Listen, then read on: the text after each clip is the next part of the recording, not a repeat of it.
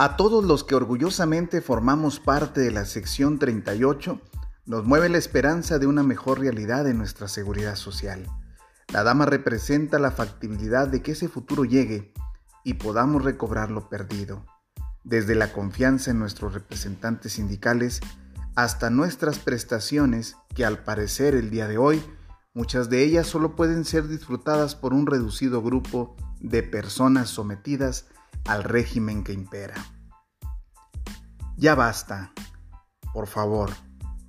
No hay gobierno que dure 100 años ni pueblo que lo soporte. Es por ello que con el respeto que tú te mereces, compañero de la sección 38, te invito a reflexionar y posteriormente actuar votando por este noble proyecto de rescate de nuestra gloriosa sección 38.